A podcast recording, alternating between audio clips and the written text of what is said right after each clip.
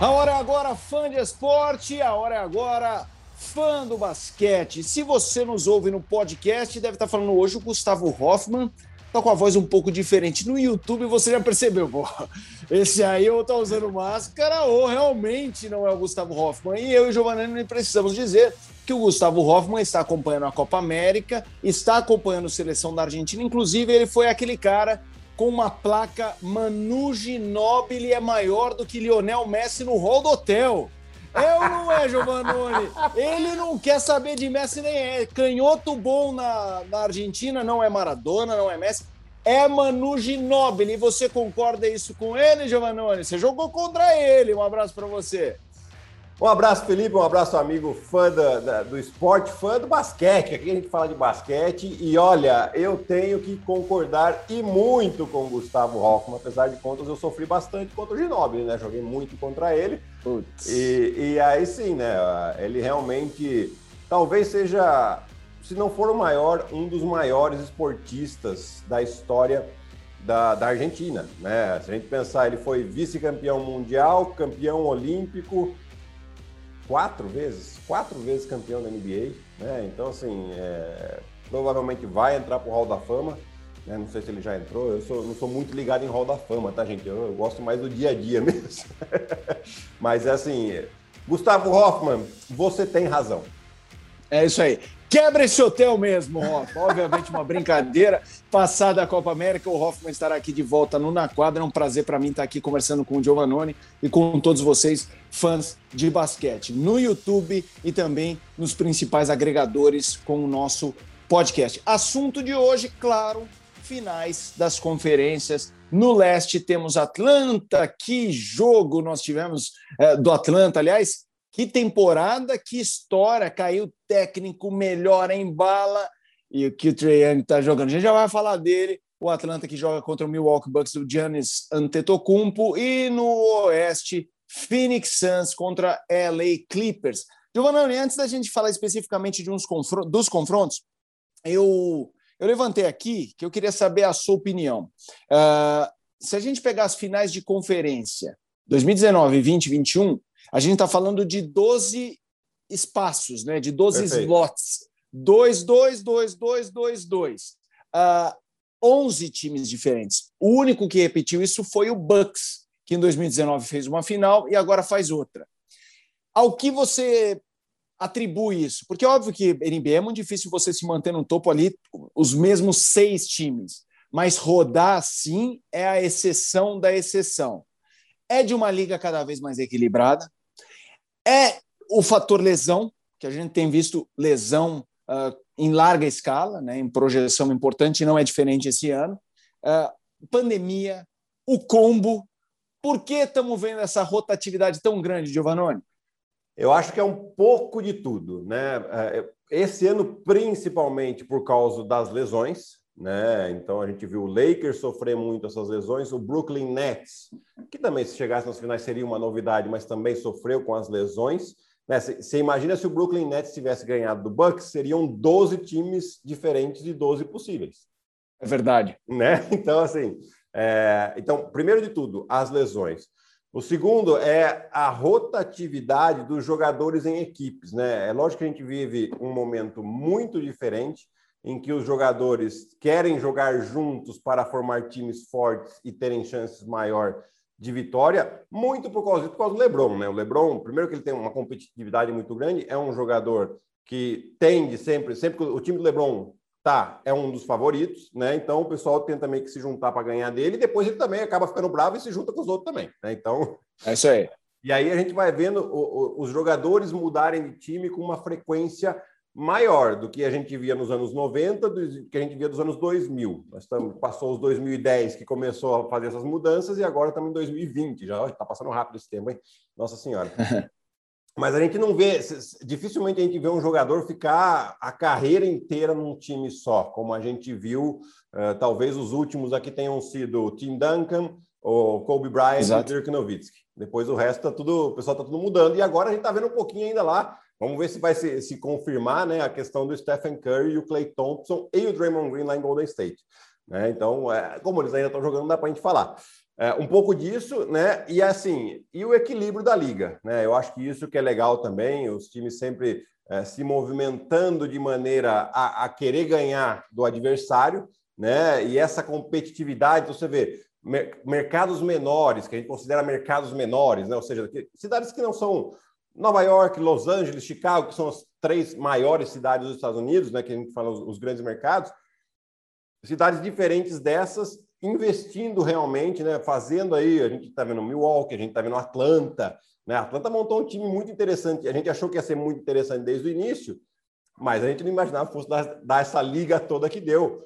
Phoenix também trazendo o, o, o Chris Paul. Enfim, é uma mistura dessa lesão e mudança de time que faz com que essa rotatividade, o que é super produtivo para a própria NBA. Quem deve estar muito contente é a própria liga, né? Que você vai aumentando a sua base de fãs como eles sempre trabalham para crescer isso. Ô, Giovanni, vamos começar no Oeste. De um lado, um Phoenix Suns, time que já bateu na trave algumas vezes, mas que é um time, é, time não, franquia que já bateu na trave algumas vezes, mas falando como time, é um time muito recente, até pela chegada do, do Chris Paul.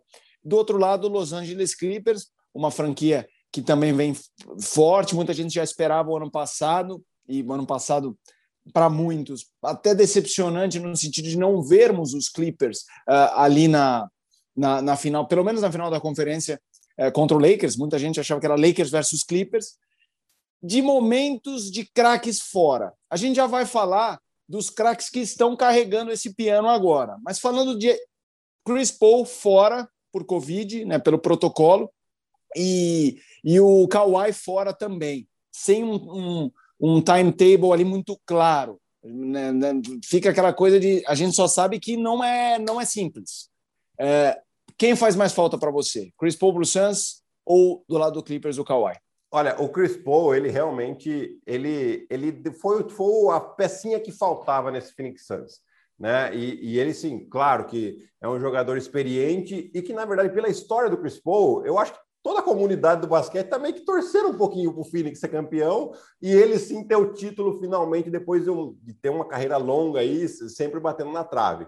Né? É, mas eu acho que o Chris Paul ele encaixou tão bem nesse time que ele já deixou, mesmo ele não jogando, o time já sabe jogar muito bem, já sabe qual que é, de tal ritmo, é, defensivamente a rotação Monte Williams tem feito uma bela rotação. Então, assim, eu acho que o Kawhi acaba fazendo mais falta, porque, quer queira ou quer não, o Phoenix tem o Devin Booker, que é um jogador super decisivo e tá quente, sabe o momento, tá aproveitando. Você tem Jay Crowder, que é um jogador experiente. O Michael Bridges também muito bem. Né? E, e no lado do Clippers, tudo bem, é o Paul George, é o Reggie Jackson, mas são os dois, basicamente. Né? Então, eu acho que o, o Kawhi faz um pouquinho mais de falta, né?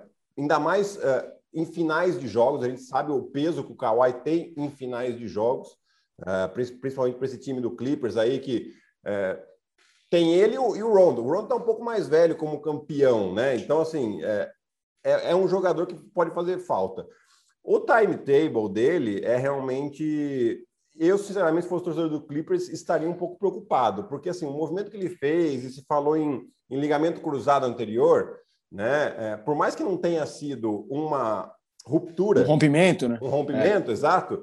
É, se é um estiramento, o cara tem aí para um mês e meio de recuperação, sem passar por cirurgia, mas é um mês e meio, o que tiraria ele de, de todo o resto da temporada, né? Eles não vão falar. O time, os times da NBA, eles são, principalmente em, em lesão, em questão de playoffs, eles não falam, para não, não dar munição para o adversário. Né? Então você vê lá que os caras não colocam, assim como o Phoenix também não fala do Chris Paul quando ele volta.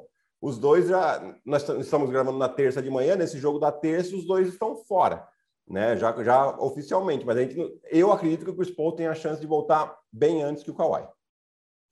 Dos que ficaram, você citou o Booker e eu queria que você falasse também do Paul George, né? Que são os caras, os carros-chefes, óbvio que você citou no lado do Suns outros caras, até incluindo Andre Ayton, que oscilou bastante, mas teve jogos, inclusive o jogo 1 da, da final foi, foi importante.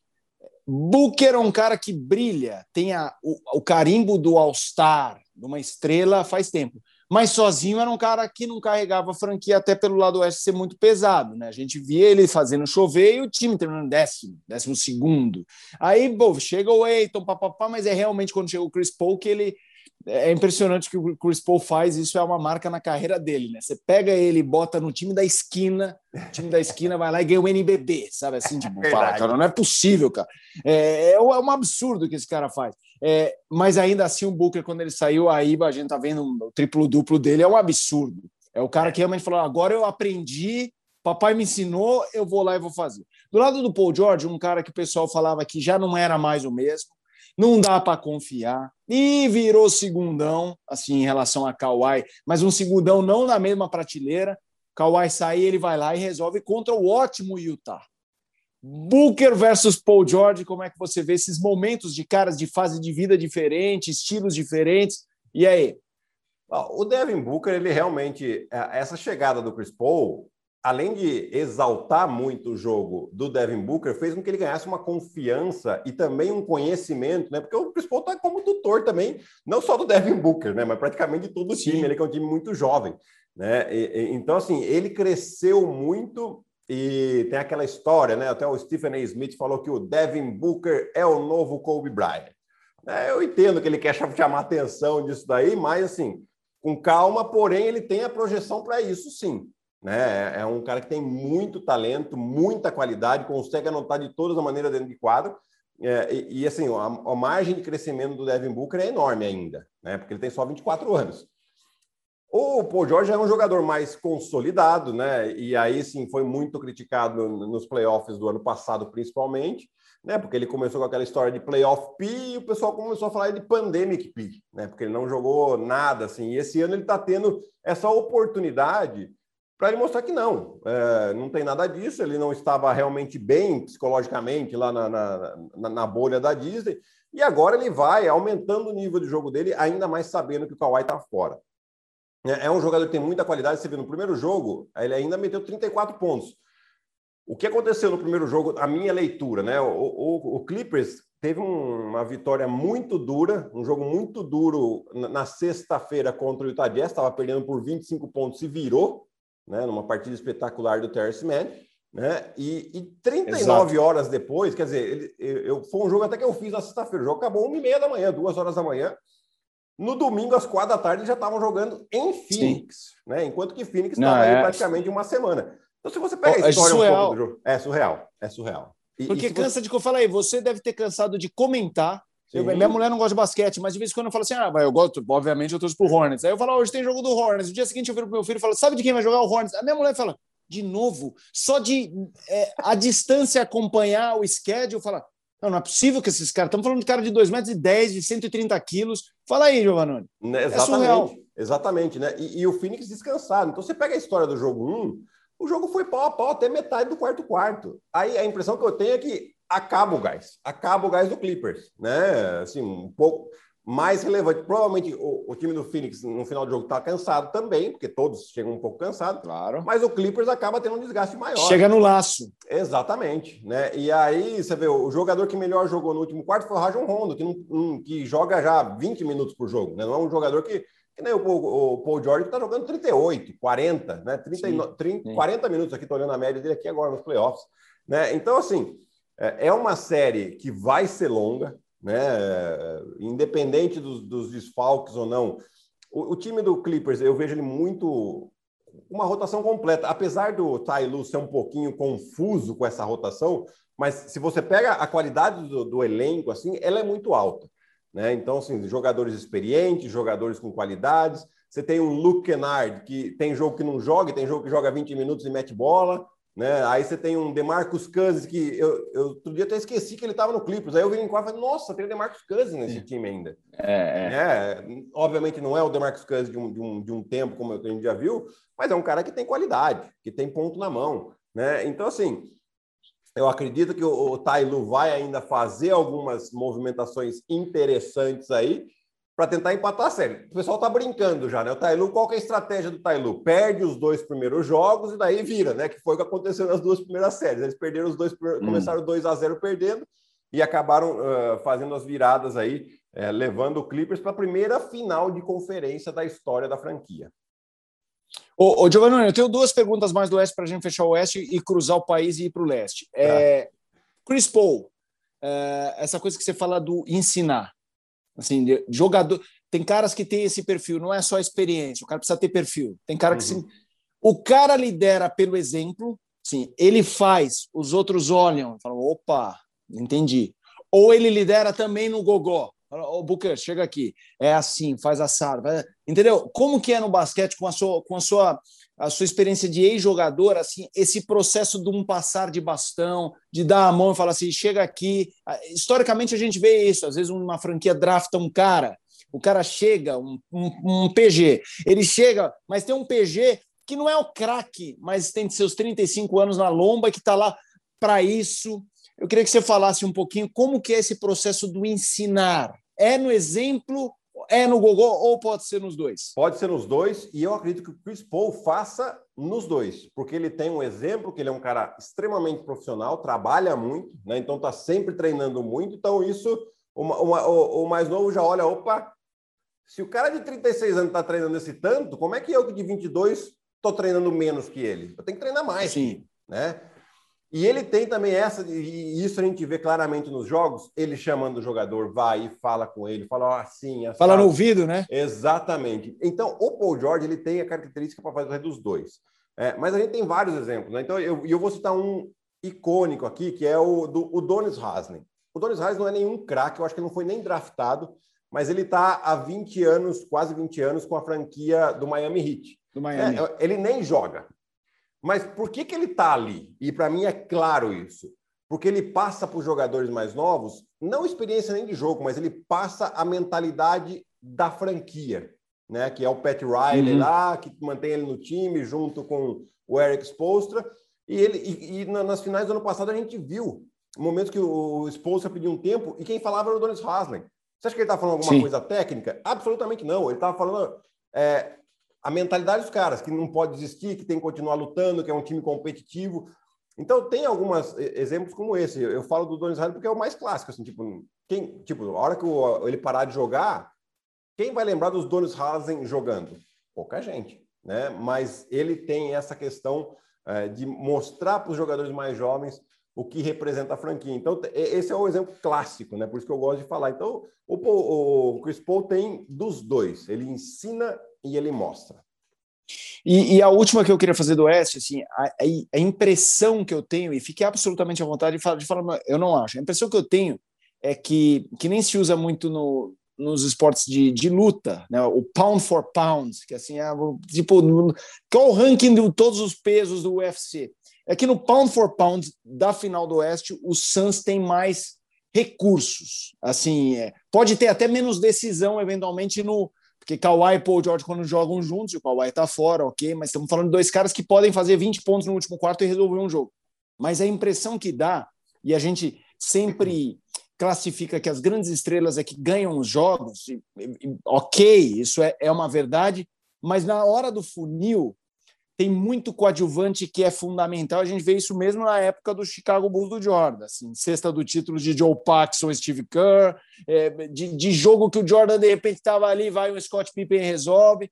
Então, assim, em playoff, basta ver que no jogo 7 do Atlanta o Huerter fez 27 pontos. Então, assim, é, e, e eu, a impressão que eu tenho é que o Suns tem esse esse esse é, esse plantel, esse elenco de coadjuvante que pode resolver um pouco. Tudo bem que o Clippers, o Terrence Mann fez no 39 pontos, mas aquilo é o Shazam, né? Aquilo é. que ninguém espera. Isso a gente não tem como controlar. Mas no Exato. Phoenix, um, um, Bridges resolver pelo menos assim o, jogo dá uma... porque às vezes o cara não precisa resolver o jogo. Às vezes são quatro minutos num quarto que o, o time afunda, vai lá o Bridges e mete duas de três, o Crowder rouba duas bolas.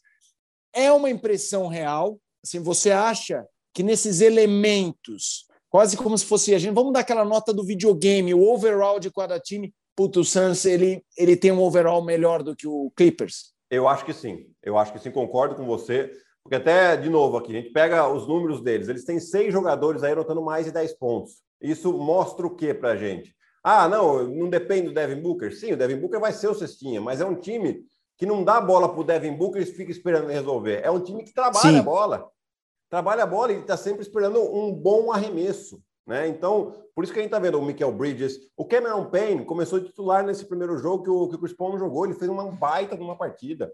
Né? Você tem o DeAndre Ayton se aproveitando muito bem, fez uma baita série contra o Lakers e agora que, que o Clipper joga muito de small ball, está se aproveitando da vantagem de tamanho dele. Né? Então, assim, é um time que está muito equilibrado no ataque e defensivamente eles, eles correm demais. Você vê que não tem bola perdida para os caras. Né? Então, é, eu acredito, lógico que tem um pouquinho daquela torcida nossa por causa do Chris Paul. Então, assim, que eu falo no meio do basquete, né? Você, você pega nas redes sociais, um claro, fala, poxa. É uma história o Chris Paul seria legal ele ser o campeão, né? Isso é um fato, né? Mas muito além disso, é, é um time que está coeso, que está correndo sem desistir das bolas, entendeu que é uma grande oportunidade e ganhou uma moral muito grande depois que ganhou do Lakers. É independente se o Anthony Davis está machucado, se o time não está completo, você ganhou do time do LeBron James no seu caminho para o título. Então tá, tá assim, tá se sentindo muito bem e aí não, não tem como eu discordar de você nessa.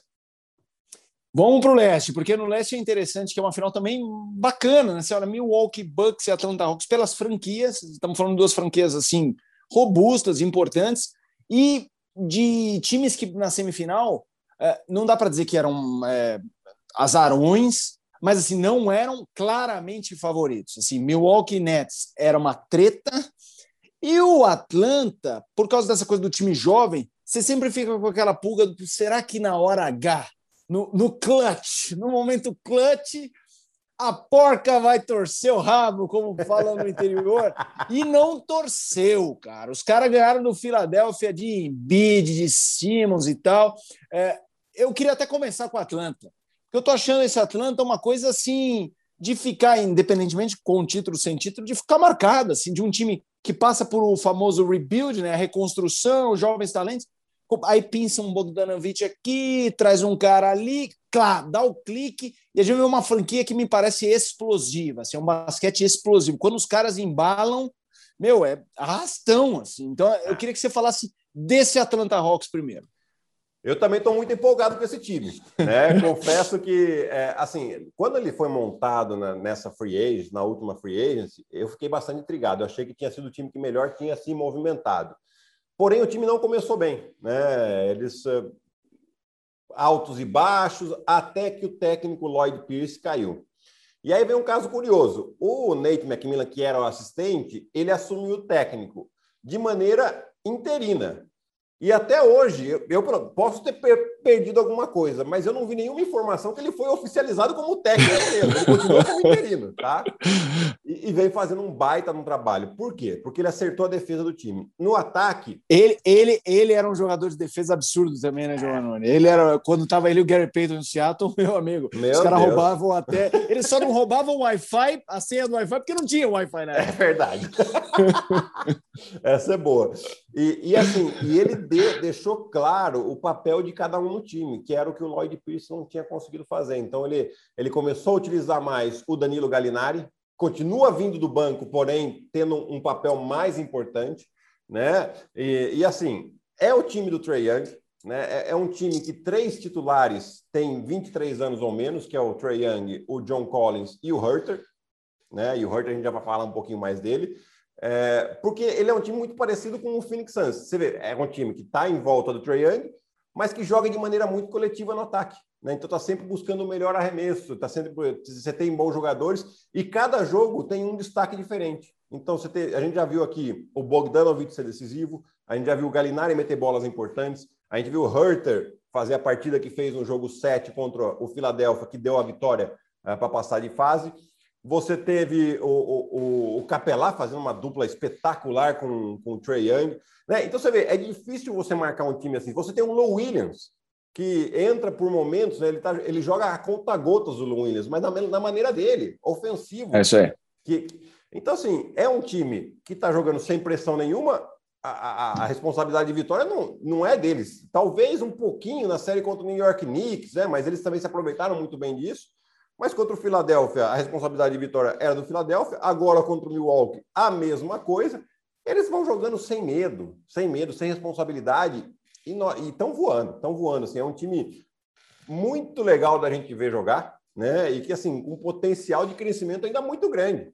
Né? Então, é, é, é um time curioso, com o Nate McMillan acertando essa defesa, fazendo com que a rotação. Eles fizeram uma defesa muito boa contra o Julius Randle do New York Knicks e depois contra o Joel Embiid também. Né? Então, é, vai ser curioso essa série aí contra o Milwaukee Bucks e, e, e os caras, olha, por mais que o Milwaukee Bucks possa ser o favorito, eu, eu não estou vendo tão assim, não. É, é, aquela coisa, né? Muita gente bateria o olho e falaria: hum, aqui o Milwaukee pode atropelar, não tá. Mesmo que ganhe, tá com cara de ser assim uma treta boa. E eu queria te fazer uma pergunta, é, também com essa sua experiência de, de quadra, porque para mim o Trae Young é, é, inacreditável. É assim, uma vez eu estava num, numa, não era uma peneira de futebol, mas era numa base, num, fazendo uma matéria no clube, e um, e um cara, um profissional da base, ele tava, a gente via os menininhos ali de 11, 13, e ele bateu o olho assim e falou: aquele moleque era um moleque de baixa estatura. E ele falou assim: aquele moleque, ele é um fenômeno, e tem que ser assim, porque mesmo no futebol, o cara tipo Messi, o cara quando, o cara, o cara quando é craque com 1,68m, Romário, o cara é muito diferente, porque o cara nessa altura médio não vinga, diferentemente de um jogador de futebol de 1,80 que médio consegue. Sim. E aí, por isso que eu sempre fui muito fã de, de, de Allen Iverson, esses caras de 1,80m, que não é que ele joga, ele domina. O que eu acho que é diferente no Trae Young é, o Trae Young ele é baixo, assim, não é um jogador alto, é baixo, e baixo. ele não tem a menor pinta de jogador. Assim, eu brinco, de novo usando minha mulher, eu boto na sala e falo, amor, dá uma olhada nesse cara, porque ele me assombra. E eu falo assim, amor, dá uma olhada nesse cara. Ele parece o Didi Mocó, assim, no sentido de. No sentido assim, cabelinho meio, meio, meio bozinho, magrelo. É o cara que, se você andasse na Avenida Paulista, trombasse com o Trae Young e alguém falasse, esse cara aqui, ele joga na NBA e é o cara, não é, não é assim um mediano. Ele é o cara. E para mim, esses caras desconstroem a lógica. Esses caras, eles merecem até uma. Ele pode não ser MVP nunca, ele pode não ser campeão nunca, mas esse cara é ET. Assim, um cara com esse perfil é ET. Eu queria que você falasse um pouco disso como jogador, Giovanni. Assim, o cara ser dominante do jeito que ele tá, pequenininho, magrelinho, e ainda marrento, vai lá no Madison Square Garden e bababá, tá, tá, tá. Eu queria que você falasse, é isso mesmo? Um cara desses é ET? É, porque assim ele aprendeu a ser. Ele, na verdade, assim foi uma necessidade dele ser assim, porque é o que você falou. Se ele não for fora da curva, ele nem a oportunidade de entrar ele tem, né? Então você, ele fica esquecido, né? E, e, assim, como ele, ele sempre foi mais baixo, né? Eu estava olhando até a altura dele aqui, 1,82m, 83, né? 6 de 1. Porra. É, é muito baixo, né? Então você imagina, ele vai. Ele te, na, na, série contra o Philadelphia, ele teve o Ben Simmons marcando ele. 2 metros 6, 2 metros 7. É 25 Caramba. centímetros mais alto. Né? Então, assim, é, é, é, é um cara que não é a primeira vez que ele pega a cara mais alto marcando ele. Então ele sabe disso. Então ele gosta, ele se alimenta desse desafio, ele se alimenta da provocação da torcida. Por isso que ele faz, inclusive, mais provocação porque é, é, é o que ele precisa. Né? Então, assim, é fora da curva, tem um talento extraordinário, né? E, e, muito trabalho por cima, por, por trás disso, né? Porque o cara, para jogar dessa maneira aí, ah, ah, tem talento, só... De jeito Exato. Nenhum, de jeito nenhum. O cara treina demais para meter as bolas do jeito que ele faz, para fazer os floaterzinhos contra a cara de 2,15 m, né, é, é, para passar o, o, o, tanto de ponte aérea que ele está fazendo com o Capela, porque ele vê que o pivô chega um pouquinho, ele passa na medida, né? É um, ele faz um passezinho onde o adversário não alcança, mas chega na mão do, do, do, companheiro. Então, assim, não é, não é talento, isso aí é muito treino, né? E, e assim, é, é realmente fora do comum, tá divertido. Eu confesso que não sou um cara que gosta dessa provocação. Sim, que ele sim. faz, né? Eu reprimi, inclusive, companheiros meus que faziam. Né? Fala, não, para com isso, pô, vamos para ganhar o jogo isso. aqui. É. Mas você vê que dele, é, você tem que deixar o cara, porque, volto a dizer, ele se alimenta disso. É, é a motivação é. do cara, é provocar, é fazer esse jogo. E você vê que ele não é desleal, ele joga bola, meu. Ele joga bola. Então, assim, é, é, é divertido ver o Trae jogar. É, eu, e eu espero que o torcedor do Atlanta, quando eu fiz esse meu manifesto, veja admiração. Assim, quando eu falo, Mas meu, é cara não parece jogador. De exatamente, porque, porque eu brinco essa história que eu falei, pô, não parece o cabelinho, não, não tô de, muito pelo contrário, é o cara. E aí esbarra no que disse o Giovannone. Eu acho que figuras assim são absolutamente inspiradoras, porque é o cara que tem o protótipo do não, não vai. Assim, você olha e fala, esse cara, sei lá, há 20, há 20 anos, não porque ele era assim, uma criança mas sei lá, 10 anos, um cara poderia bater o olho e falar, pô, esse cara aqui não vai vingar, porque assim tem que ser. Então eu acho que até um pouco da marra dele deve ter disso aí. Esse, com certeza o Trae Young deve ser aquele cara que quando ia jogar pelada no, no parque. Era o último. O que escolhido. ele devia ver, o anão, o Tampinha, vem, vem aqui. E era o último escolhido, né? É, então imagina o que ele não deve ter. Ah, é? Então ele deve ser um cara muito baseado nessa nessa mentalidade interna dele com ele mesmo de eu vou peitar o mundo, eu vou, eu, eu realmente acho incrível. E do outro lado, a gente tem Giannis Antetokounmpo, que é curioso, o, o, o, o Giovannone. A gente tem o, o Giannis, que muita gente já fala, vou passar Milwaukee não for esse ano, e aí vai ficar. Hum. Só que o Giannis ainda é novo. Assim, o Giannis, é, ele já faz coisas. Eu estava vendo até na ESPN americana uns comparativos assim com Jordan, com, pela idade, sabe? Uhum. Ele já chegou mais à final de conferência, o Jordan nessa fase da vida não tinha chegado. É, ok, era uma época que as pessoas chegavam à NBA um tiquinho mais tarde, mas Sim. eu queria que você falasse um pouco desse Milwaukee.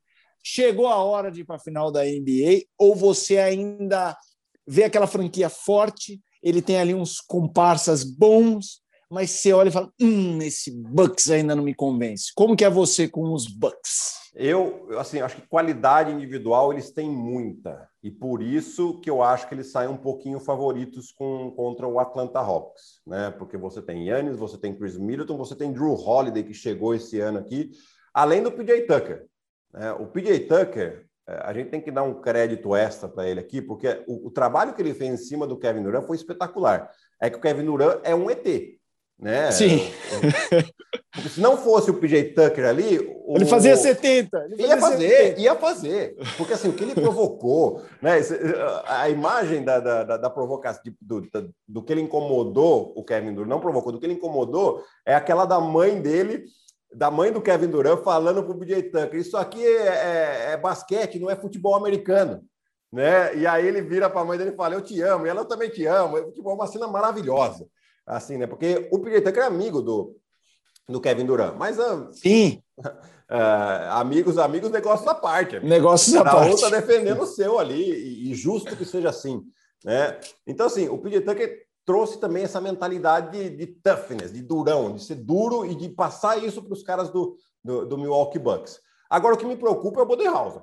Sinceramente, o técnico é, ele, ele perde muito o tempo das coisas, o, o, tempo de fazer uma mudança tática, de fazer uma mudança de jogador, de explorar uh, a deficiência do adversário naquele momento da partida. Ele depois ele consegue ver no prepara para o próximo jogo, mas muitas vezes o técnico precisa ter isso durante o jogo. Eles correram um risco muito grande na série contra o Nets, de um Nets em que estava muito baleado. Estava sem o, o, o James Harden jogou machucado falo com, com tranquilidade que ele não deveria estar jogando, né? Porque ele colocou, se arriscou ali, e sem o Kyrie Irving, né? Então, assim, aquele jogo 5 em que eles estão dominando o jogo em, em, Nova York e perdem no final porque o time para de jogar ali, jogar de maneira pouco inteligente no ataque, é, é, é culpa dele, de, de, não pedir um tempo fora. Pessoal, não é assim, é do outro jeito, né? Simples assim.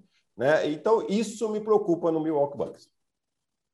É, ainda em relação à final, uh, e depois para gente a gente fazer as considerações finais, eu vou querer só uma palhinha de cada eliminado. Assim, dos, dos eliminados, já vou deixar no ar para você e para o fã do basquete. Assim, é uma construção. A gente vê isso em grandes documentários, documentário dos Bad Boys do Denver, do Detroit Pistons, do, do Chicago. O time quando chega ao topo, às vezes não acontece isso, mas a imensa maioria é um processo. Um ano cai numa semi, um ano cai mas, mas tem time que se desfacela. Então, assim, vou jogar para você assim, quem sai maior dos eliminados, assim, quem deu um passo adiante e quem passou, passou o bonde. Já vou jogar para você, mas para a gente fechar aí de Atlanta e, e, e, Milwaukee. Às vezes a gente olha dois elencos e mesmo que haja um melhor, a gente costuma dizer, pô, esse aqui encaixa. Assim, encaixa. Quando você olha Atlanta e Milwaukee, que que tem ali estilos assim um pouco diferentes, mas de, de muito talento os dois lados. Você acha mesmo o Milwaukee mais forte? Sim, você assim, é o que você disse lá atrás. O Atlanta vai encher, na minha opinião, vai encher o saco do Milwaukee. Mas o Milwaukee é favorito mais do que no outro lado o Phoenix seria. Você acha que das duas finais o lado do leste tem um favorito que o oeste talvez tenha um tiquinho a menos ou não? Phoenix e Milwaukee são favoritos em mesma escala.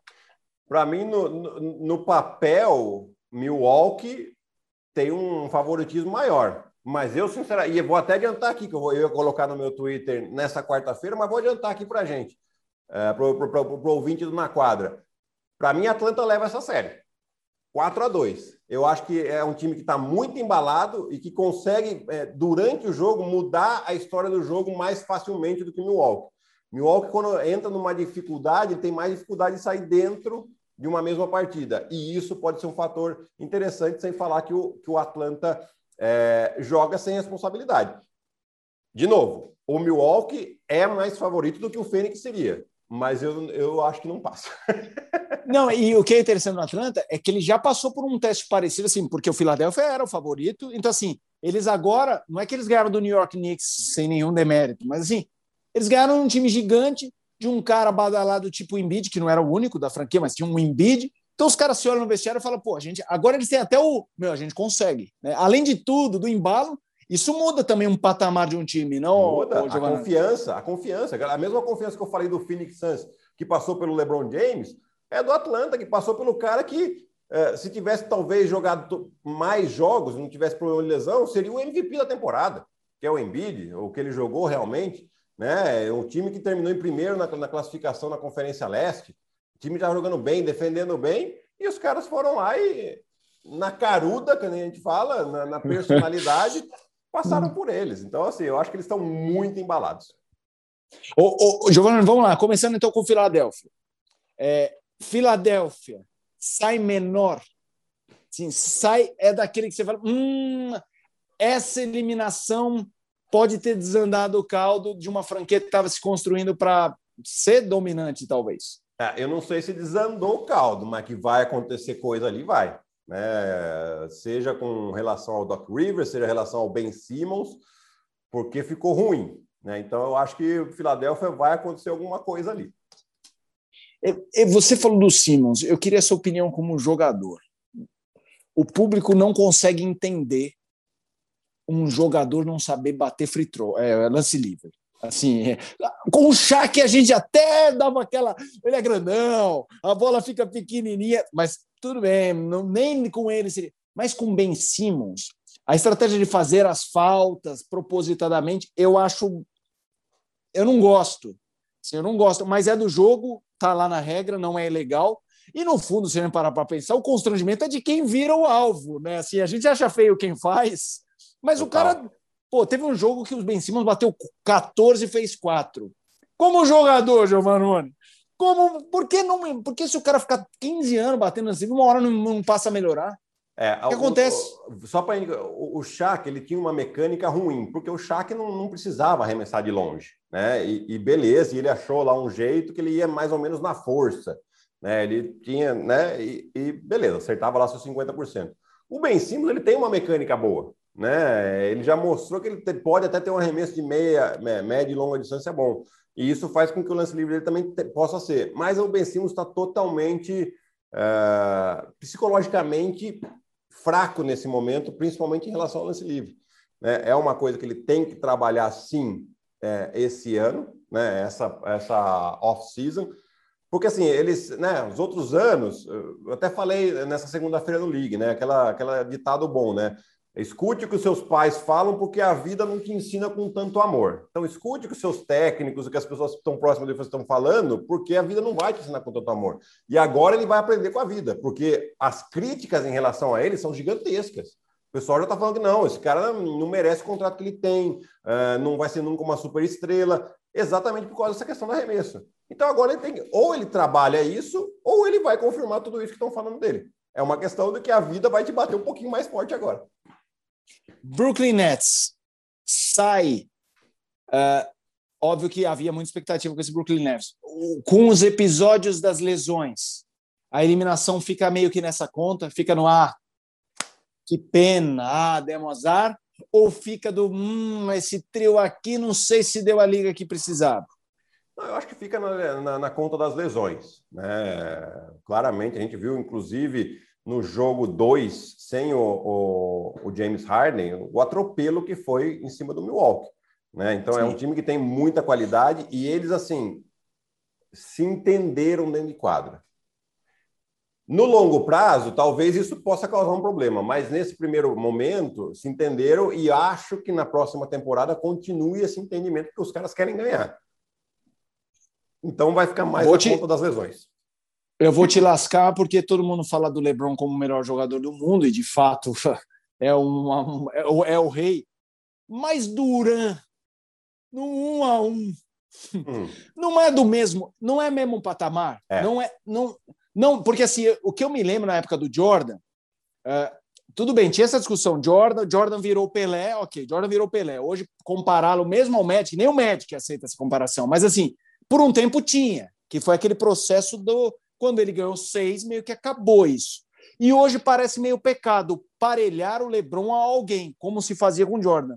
Com o Duran não dá para fazer isso? Hoje dá. Talvez não na história né, sim, na, sim, sim, carreira. Sim. Mas hoje, sem dúvida alguma, eu acho até que o Duran está um pouquinho acima.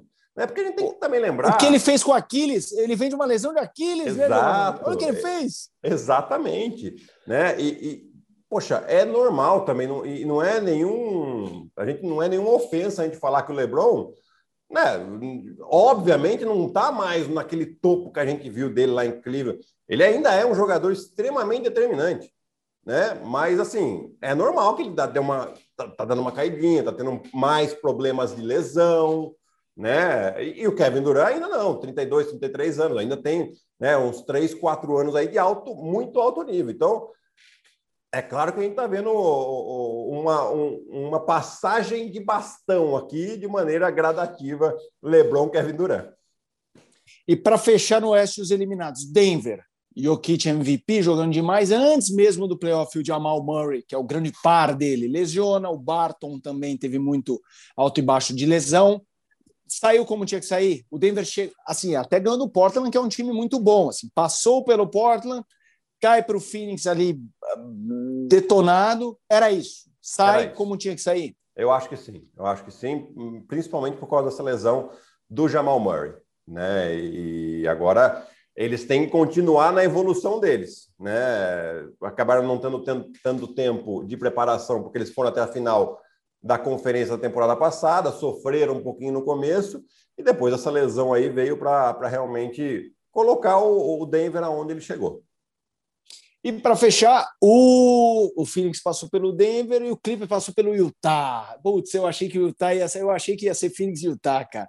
É, Ok, perdeu para o Clippers, mas no contexto, um Clippers já sem o Kawhi, o Utah entra na conta tipo Filadélfia, que assim, hum, ali vai ter um chabu, ou ainda é um time jovem que passa por um processo de mamadores. Lembrando que eles também ficaram sem o Conley, que é um jogador muito importante. Sim, eu acho que vai um pouquinho lá Filadélfia. Eu acho que eles vão fazer alguma coisa ali, né? Não sei aonde, se vão tentar eventualmente o Gobert, porque o Gobert acabou sendo o cara que sofreu bastante defensivamente contra um small ball, né, apesar de ter ganhado o defensor do ano. Mas, assim, criou-se uma expectativa muito grande com o Utah Jazz durante a temporada, porque foi o melhor time da temporada regular. Né? E aí, num, jogando contra um Clippers sem Kawhi, eles perderam 2 a 0 né? Tava 2 a 2 quando o Kawhi machucou. Foram jogar em casa o quinto jogo para abrir vantagem e, quem sabe, até né, ter uma moral mais alta e não souberam aproveitar. Então, é possível que alguma coisa aconteça ali. Giovanoni, o estouro do cronômetro, game winner para você. Placar do Atlanta, você já deu o que acha que vai ser 4 a 2 Phoenix e Clippers? Ah, eu acho que em sete jogos o, o Phoenix leva. Boa, 4 a 3 dramático, a gente adora. Giovanni, para mim é sempre uma honra estar aqui com você, com os fãs da NBA. Grande abraço para você na quadra. Fica por aqui. Um abraço, Felipe. Obrigado aí. Sempre um papo muito agradável. E você é sempre muito bem-vindo aqui, né? A gente já, já fez uma vez, está fazendo agora, parece que faz toda semana, fala com uma tranquilidade que, olha, gostei e muito da sua companhia aqui hoje. Cara, é uma honra. Você não sabe como é legal bater esse papo aqui contigo. O Hoffman, repito, está acompanhando a Argentina, a Copa América, que você acompanha nos canais esportivos da Disney. Em breve estará conosco. Ele está lá berrando na porta do Messi. De novo, ele melhor que você. Daqui a pouco ele volta para comandar o Na Quadra aqui. Pessoal, acompanhe Na Quadra nos principais agregadores, como podcast, no YouTube, claro, em versão programa em vídeo. Até a próxima. Boas finais de conferência. Tchau, tchau.